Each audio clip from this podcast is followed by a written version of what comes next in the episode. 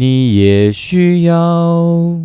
一个相信你的人。各位听众朋友，大家好，欢迎来到电玩店，我是店长迪恩。哦，最近真的是发生大事情了，对于我来说有一些不一样的体验。好，那至于是什么样大事情，可能目前还不暂时不方便透露。不过我，真的就是呃，蛮像那个古来说的，就是突然来的 surprise mother f。我们就先卖个关子，然后毕竟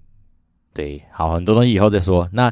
这个礼拜对我来讲也是另外一个我觉得啊、蛮期待的事情，就是明天哦，这礼拜五的时候啊，我又要回去那个正大企研来去跟一些啊，他们就有有一门课程啊，叫做类似于那种职涯探索或是那种职涯相关的一个课程。那这课程比较特别的是说，你研修的学生啊，除了就是大概两个晚上可能会去上一些蛮有趣的课程之外，剩下的所有的学分的时数。都会在呃一个为期三天两夜吧的类似于营队的一个就是密集式的一些职涯相关的一些啊、不管是讲座的分享啦，或者是说一些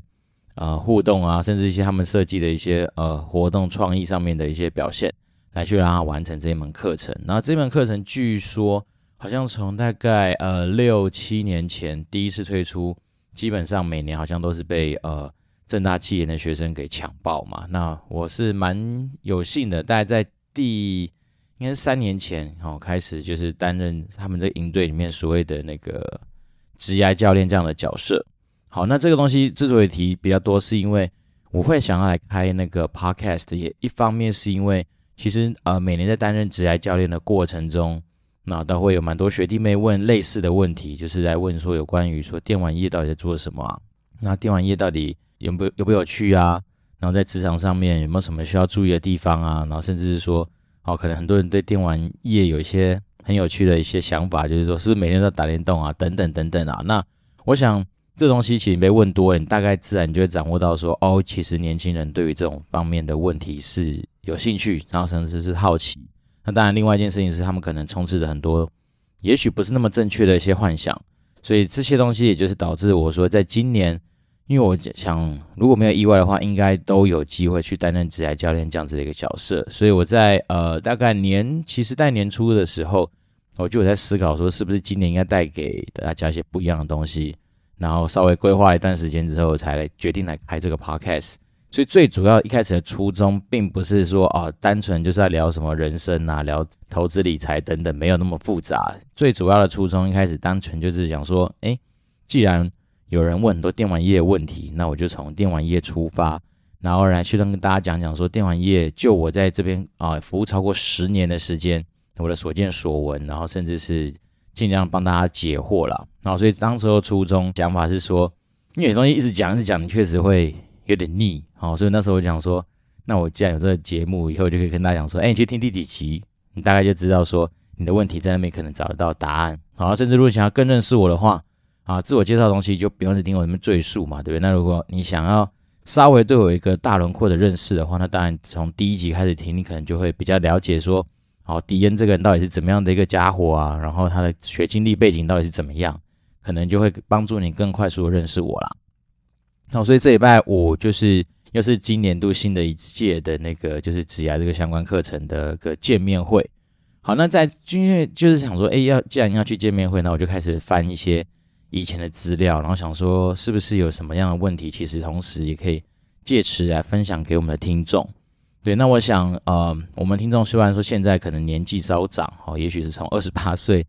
以上居多，但是我想那里面有些问题，我倒是觉得说这东西是不分年纪，哦，不管是在职场上面，应该都蛮能够来参考看看的。所以就是废话不多说，我们就先来看看到底有他们其实问题很多啦。我真的每年拿到。他那个就是助教帮我们整理的那个问题集，然后你就发现那问题大概加起来夯不啷当可能有超过百条吧。对，那当然他们可能说说是问说啊那种演讲主题比较相关的问题啊，那我就把它筛选掉，然后基本上我就尽量挑一些我觉得可能啊、嗯、比较广泛可以来讨论的一些问题。那第一个问题它就是说，诶，在数位时代的那个情况之下，哪一些软实力或硬实力对于新鲜人很重要？好，那除了抗压性啊、良好的人际互动等等，那还有哪些？就我觉得其实呃，当然这个问题是原汁原味的从那个问题集里面被搬出来，然后那问题都来自于现在的可能是应届的硕士生哈，或是可能刚进去的硕医生这样，所以大家也可以从问题的那个角度或者问题问的方法来去了解到说，哎，可能真的没有一些太多经验的人，他会怎么样去问这些问题。好，那答案首先我觉得先回答这个问题，我的想法是说，嗯，其实既然你是新鲜人嘛，所以有些东西你不用想太多，因为你不用想说啊，真的是能够一步登天或是干嘛，然后甚至是以前你在学校可能很秋啊，就是哦，好不容易考试都是一百分，然后都是维持在前几名这样，但是那些东西都仅止于学校。那一旦到职场之后，其实很多人透过工作经验累积，虽然说也许他在学经历上面不见得有你那么强，但是他在整个经验的累积上面是比你还要多很多的。所以你真的问我的话，我倒是觉得第一个就是，一旦你出了社会啊，然后甚至说，如果你年资还是不够长的一些年轻人，第一件事情，当然我觉得保持一个学习的心是很重要的。好，通常来说，就是你一旦有一种自满的心态，或者说你觉得你什么都 OK 的话，那其实对于年轻人来说是很危险的，因为毕竟我们就是要不断让自己往前走嘛。然后你在职业上面，假设正常来说，一般一般一个人应该可以做个三十三十五年左右的职业的时间，所以。通常来说，这个世界的这种变动也是快的啊，所以保持一个学习的那种心，我觉得算是一个非常非常基本的事情。那第二件事情就是说，那你有这样的心之后呢，你就是要去积极主动去承担很多的事情，哦，尽量不要在一开始就养成说我只挑我会做的东西去做，哦，甚至是说我只挑我有可能产生成就感的事情去做。对，那当然你可能会换得当下觉得哦，好像完成这件事情很不错，但是其实实际上。对于呃年轻人来说啦，我倒是觉得说，去主动去承担一些你可能完全不了解的东西也没关系，好，因为你在承担这些东西的过程，透过你自己身体去执行它，你一定会学到很多别人所没办法教给你的东西啦。所以我倒是觉得，第二件事情就是你要去用积极主动的去承担，你可以接受到任何大小事。那当然最后一件事情就是，我觉得你在你的体质上面，你要让自己就是勇敢去犯错啊。好，因为我一直跟很多人分享过，是说，其实这个社会给予年轻人最大的好处，就是我们允许大家犯错。好，甚至是你在呃越年轻的时候犯错，你所面临的风险啊，或或者说啊别人给你的苛责，我觉得相信对于那种比如老人家来说，可能就比较不会那么重。好，所以我倒是觉得说，你就保持那种勇于犯错的那种精神，其实就往前冲。通常具备这几件事情，应该在呃职场上面。不太会有太多的失误，或不太会有太大的问题啦，这是第一个。然后第二个问题来说，哎，请问一下如何让创意能够源源不绝？好，我觉得这个问题其实都也都蛮大的啦。其实说实在，但是我自己有看过一些书，然后我觉得他们的共同点都在讲一件事情，就是说，因为既然我们今天先讲到的是创意嘛，那创意如果简单来说，其实就是让人家想不到这种意想不到的东西，我们就把它当成是创意的话，那其实很多时候。创意它并不是来自于说完全是啊、呃、无中生有，而是来自于说可能你在前期你已经大量的去建构在你的资料库里面有很多的东西，那只是说当下在做一些发想的时候，你提出来了别人所没有想到的东西，那有可能是别人所遗忘的，那有可能是别人所没有注意到的，对，但这些东西绝对不是说你凭空跑出来，而是说在前期你其实打底过很多，好，所以我自己是觉得说，如果你要去谈论说。好，创意怎么出现啊？我倒是觉得说，第一件事情其实不要去设限，然后大量的去吸收啊、不管是生活上面的知识啊、尝试啊，或者你所接触到任何事情，然后这些东西，当你内化成你自己呃资料库里面的任何大小事情的时候，那很多时候你在讨论这些东西，所谓的要去定义创意的时候，你自然就比较能够带出来。好，举例而言，比如说像呃，我自己是。虽然说我打从心底很不喜欢看那种，就是我看电影的时候被那些电视广告给打断，但是我既然想说，既然时间都花下去了，所以我很爱去记那种，就是啊、比如说广告里面的一些台词啦，或者说里面他们哪些什么比较重要的点，我会去把它记录下来。那当然有时候他们明明唱的歌啊或什么声音，那就更不用说，就更容易记忆。那所以导致说我常常在公司跟人家有时候在讨论很多东西的时候，你觉得脑中突然冒出一句。可能呃广告台词或什么，那大家就觉得诶，倒是他们可能没想到哦，然后可能就觉得，那这个两个广告台词可能弄一弄调一调，也许就变成一个新的东西出去，这也说不定。但是在前期我也没有说啊，一定都是我自己去弄出来，而是说可能透过大量的记忆啊，或者说大量的吸收这些东西，能够产生出来的效果啦。好，那下一个问题啊，有人问到说，诶，要怎么样经营自己这个品牌啊？嗯，与其说经营自己这个品牌，不如先想想说你怎么样过生活，你最舒服吧。好，因为你因为我相信，就以前的很多人在从行销来看品牌这件事情，其实品牌本身来说，它就是某一种东西的呃，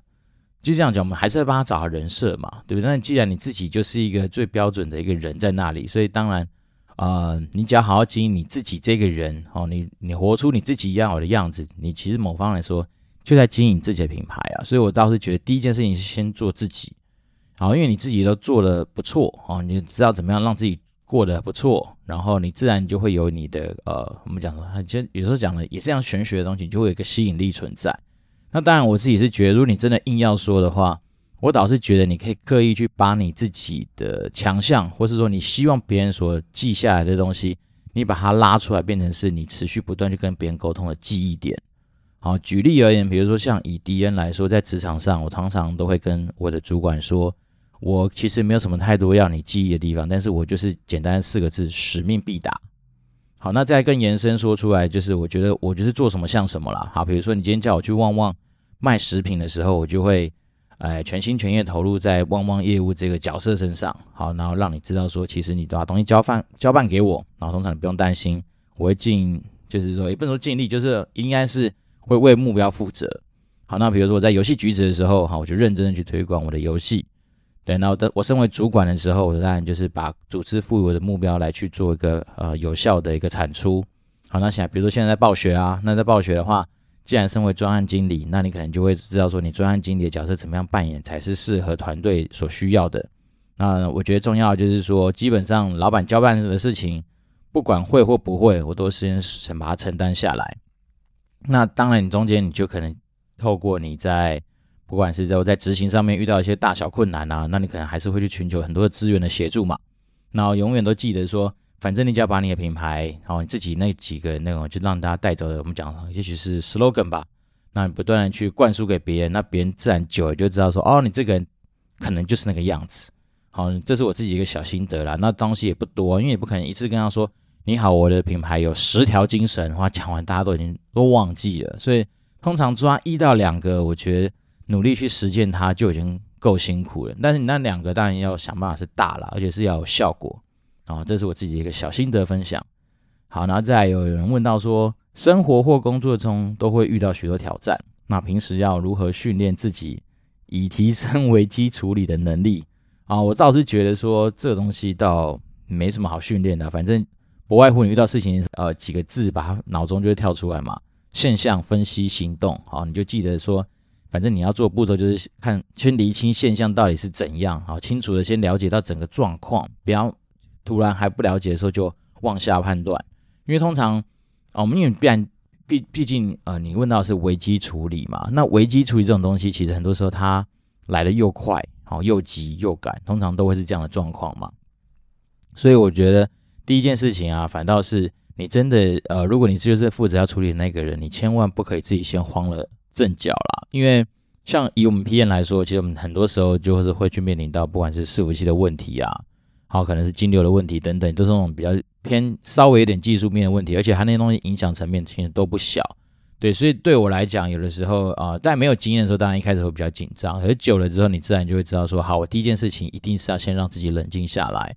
先去评估一下现在的情势到底是不是呃很严重，或是怎么样。所以我常说现象就是去搞清楚你这个现象到底是怎么样子的一个呃状况，哈，影响的范围有多大，然后到底是。是不是一个真的事情？哈，有时候可能真的只是一个个案，或者说它是什么全面性的，所以你会把你的现象做一个很清楚的掌握。那当然就去分析嘛。那所谓分析，很多时候其实就是要去找到说，到底是什么问题导致这个东西，呃，是或者这个现象的产生。那当然最后就是你已经分析完了，知道原因了，那就去看你要怎么做，怎么去调整它，怎么去修正它，怎么去改善它等等，那你才会产生后面一系列的行动。那这东西分享到生活上可能也都是吧。如果说你今天遇到了一些家里上面棘手的问题，你也可以用这样的思维，就是搞清楚现象，好，然后去稍微分析一下到底是什么样的原因跟状况，然后就此去产生相关的那个对策。那千万也不能说千万，就是说尽量不要说哦，可能时候看到黑你就开枪哦，你用反射性的动作来去处理很多事情，那可能只是会让很多事情越处理越糟。好，尤其是有的时候，你真的在没有掌握状况就开始作业的时候，就会导致很多不必要的一些呃工序啦，或者不必要的一些资源的消耗。这个倒是可以举例一下，就是我前几天吧，才收到一个蛮有趣的一个 case。好，然后那个就是这样的，我们家人就跟我讲说，哎，好像某一个不知道是玩家还是什么，可能实况组啊，然后就来说他的账号一直没办法登录，之外，还是说我们好像我们就是怕说他可能被锁啊或干嘛。然后我们就想办法去请客服帮我们了解之后，才发现说，哎，没有啊，他给的那个账号根本就不对啊。然后最后才才再请他再去 double check，才发现说，哦，他就是那个 email 信箱后面有打 tw 嘛，然后他少打了那个打 tw。好，对，那我们生活中有时候就遇到这种事情，因为毕竟，呃，有时候我们就是要去处理这，因为毕竟我们跟他在活动上面有合作啊，所以就是我们一定要去协助他去处理这些东西，让我们跟他合作的。活动能够顺利的出现嘛？那我就觉得说，嗯，所以你说搞清楚现象重不重要？重要。虽然说这个现象告诉我们只是说他登不了哦，但是他到底什么样的原因登不了，可能就是要多方去尝试啊。好，然后再下面有一个就是，呃，我觉得这问这个东西我并不是要去针对这个问题主要来去回答，而是说我觉得问这种问题的方式就蛮有趣的。他是说，相较于华人圈，台湾人的竞争优势为何？是可以在全球舞台上与他人竞争的差异。我觉得在职业这种课程上面啊，很多时候我这边想要分享，真的就是问问题的技巧啊。就是说这种问题啊，其实如果你是学生，然后拿出来问，感觉很高大上，对不对？因为你问到哦，又讲到华人圈，又讲到台湾，然后又讲到什么竞争优势这种很大的东西，可能在那种拿起麦克风问出去的当下，你就觉得爽，很爽，对。然后大家可能对你。投以那种就是觉得很厉害的眼光，可是其实这种东西啊，平心而论，对我来讲，我觉得它是那种所谓的无效问题啊。因为这种问题啊，它其实如果你今天是从商周、好从天下、从 Cheers、从什么 Career 这些等等的杂志的记者来问的话，我觉得相对来说比较合理。哦，因为他本来写的东西是相对比较大，然后就是一个产业的状态。但是你今天一个学生，好不容易拿到麦克风，或者好不容易拿到发言权。那你居然问这种比较高大上的问题，其实对你自己来说的帮助没有那么大。好，那常常有时候我们就是，呃，在职场上，你总是会必须面临到很多要去问问题的机会。那问题问得好不好，很多时候就会决定到说你今天得到的资讯能不能帮助你走下一步很重要的一环。好，所以像我第一个，我觉得想要拿出来分享，单纯就是觉得说，诶，像这种问题的答案，其实很多时候没有办法太帮助到你个人。的一些呃，不管是你之后做其他事情的一些决断的依据啊，或者是说呃，你能够做什么事情好？因为这样讲好了，你虽然是台湾人没错，可是我们今天讲的台湾人很多东西，不见得等于你啊，对吧？我我来回答这个问题。比如说，他说呃，相较于华人圈，我们台湾的竞争优势为何？哦、我自己想到了一个蛮有趣的例子，就是呃，之前我在中国工作的经验，然后跟很多在那边的台干。好，就是说在台商啦，有些交流，那普遍大家得到的一些心得，就是说中国它可能在硬体方面它可以成长得很快，好，但是它对于软体面，就是尤其是那种人民素养这件事情，它的成长幅度相对台湾来说，可能就没有这么快。然后再第二件事情是，因为台湾曾经真的富裕过，好，虽然说现在真的相对中国来说，也许富裕程度还是有待商榷。但是台湾人对于那种需要经过内化吸收而得到的一些事情，例如说品味啦、美学啦、服务品质的这种东西，尤其是那种直画面的一些东西的提升，或者说所拥有的一些啊、呃、经验或者价值性，绝对远超过于中国啦。我自己的心得是这样，所以你是说台湾呃的竞争优势是什么？其实我觉得蛮多东西是因为我们有经历过那样子的年代，因为我们有经历过那样子的生活方式。所累积下来不同于别人的地方，对，但是这种东西我真的觉得说，其实，呃，我这样讲的所有的东西就一定套到你身上吗？也没有，因为我讲的可能只是一个大现象。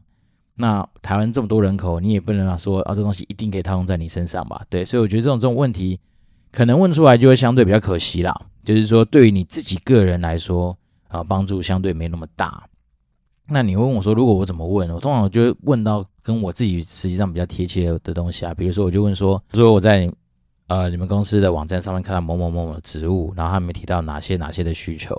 那当然他可能对于经历上面的要求，他可能也许是要一个一两年的一个工作经验。但是对于一个啊、呃，比如社会新鲜人来说，我之前拥有的只是一些实习的上面的经验。那请问这东西能不能被你们公司所采纳。对，那相对来说，虽然说不是正职，但是我觉得还是有一些时间上面的一些呃产生嘛，所以我想说，这东西有没有可能有它的转换空间或转换余地？等于说，我会尽量从能够帮助到我的方向来去做一些思考跟讨论。对，甚至是说，哎，在你们那个求职的一些项目上面，好像有提到说，你们特别针对某些啊，比如证照，或者说针对某一些啊所拥有的技能。是有一些规范，那可不可以请你针对于，比如说，尤其是技能嘛，甚至是有些东西是那种所谓的职能，那能不能给予更多的一些呃举例，或者是说，我觉得我自己现在拥有哪些经历，叭叭叭，那这种东西对于这个职能的连接度到底高或不高？就是说，我觉得尽量可以把问题稍微的聚焦，那就是减少那种所谓的类似杂志记者啊，或者是说真的财经记者他们才会需要去问的问题啦。那这个东西当然就是分享给各种不同，当你可能在不同的岗位啊，不同的一些呃工作上面，你都会有一些你可能会面临到的，实际上跟你比较有关的一些问问题的机会。那这就是一个分享了。好，然后下面一个问题啊，我想要提出来讨论是，我觉得它这个东西有点就是在逻辑上面好像似乎一个不是太完善的一个问法。他是说，哦，关于外派啊，好，怎比如某某总总经理曾经聊到过说，你要派到哪里就喜欢哪里。那请问？当到一个陌生且无知的环境，是不是愿意学习真的就够了吗？诶，大家应该听得出来，那中间有什么奇怪的地方吧？就是说，当间某个总经理他只是讲说，对，派到哪里就要喜欢哪里，可是他讲是喜欢哪里，不代表说你去那边只要做学习就好了。那我自己的想法是说，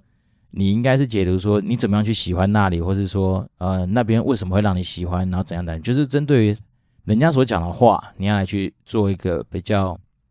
合理的去延伸，而不是你自己下一个结论说，然后最后突然跳到说，愿意学习真的就够了吗？我不知道他中间到底为什么会跳到这样东西出来。那当然，我自己是说，如果你今天真的有机会是被外派的话，那当然你去那边喜欢，第一个当然不等于学习。那第二件事情是，一旦你外派出去啦，当然公司对你还是有很多产出上面的期待啦。那学习本来就是一个必然的，因为毕竟到一个新的环境，好，光是文化的融入，光是当地生活，你怎么样活得下去，你可能都要去新的学学习，这是没错的。但除此之外，永远不要忘记，就是我们是个打工仔，那打工仔的目的就是要去帮公司达成你所被赋予的任务跟使命嘛，甚至是你的目标。所以我自己就觉得说，你一旦是外派。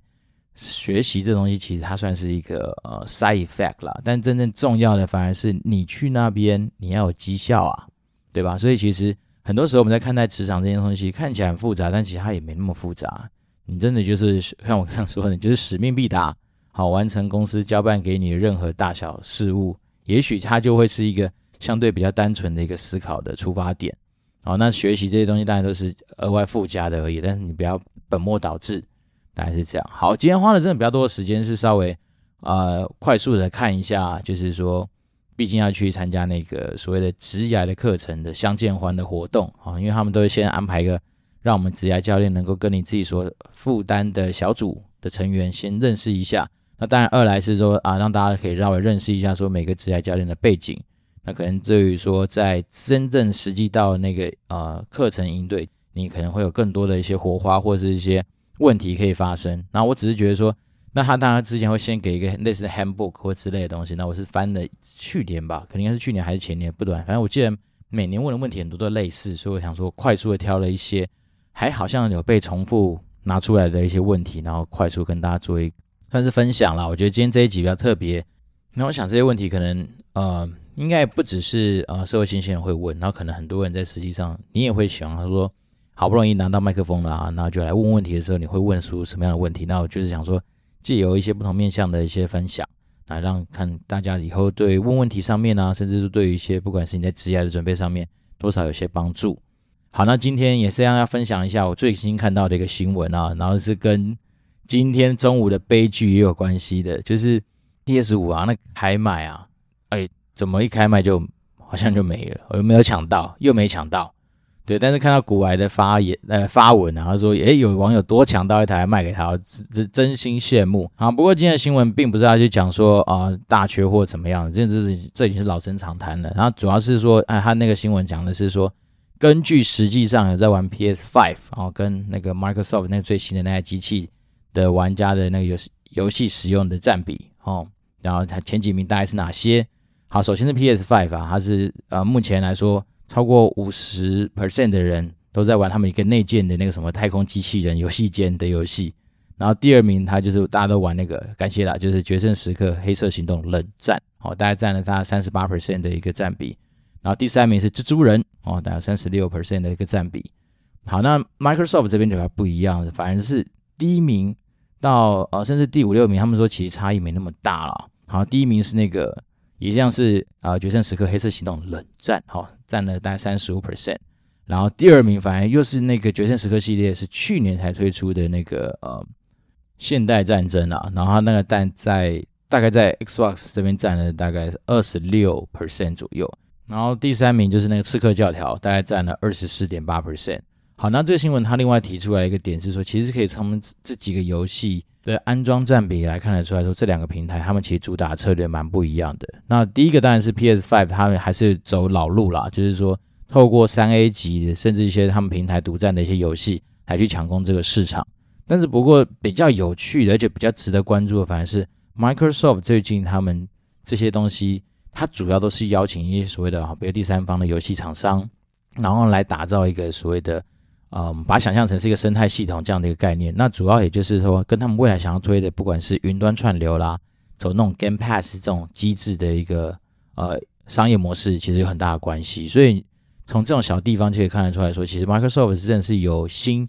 想要往串流游戏这一块去做一些布局啦。所以说啊、这就是刚好呼应说啊、比如说古玩一直讲到是说。可能未来云端游戏啊，就那种串流游戏会是另外一个蛮不错的一个机会点，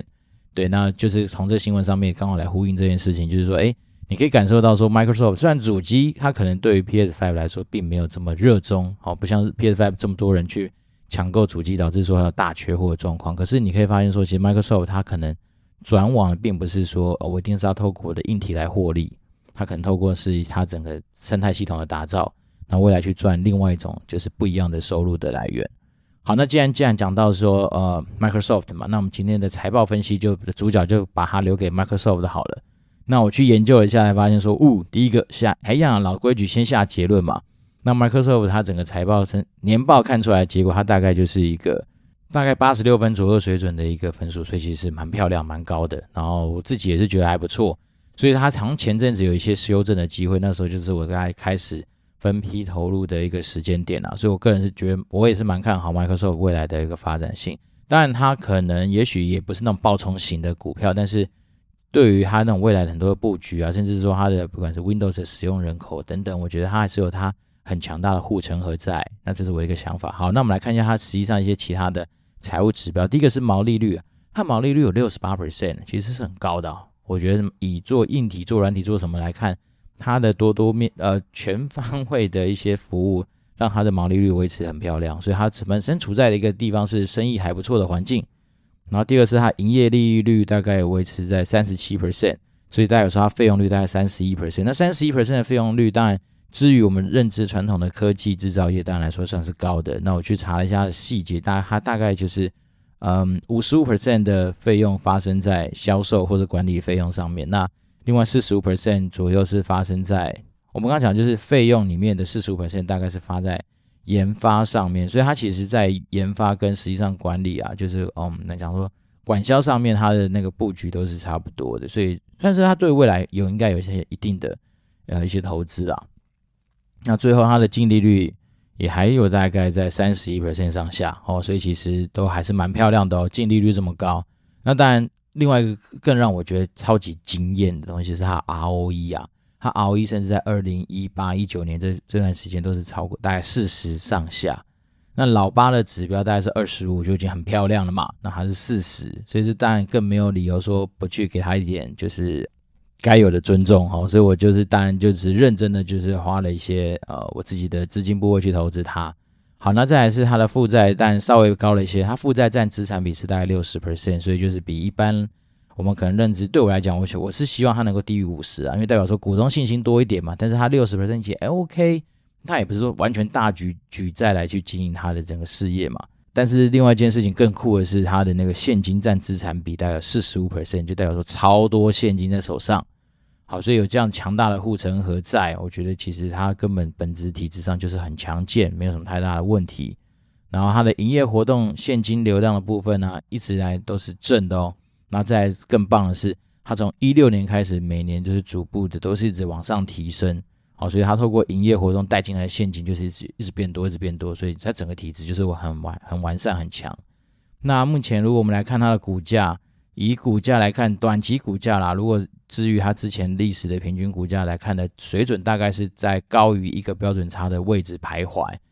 所以你要这样说，如果以它的体质这么强健，搭配它目前的股价来说的话，可能给它一个评比大概是落在中等的价位。也就是说，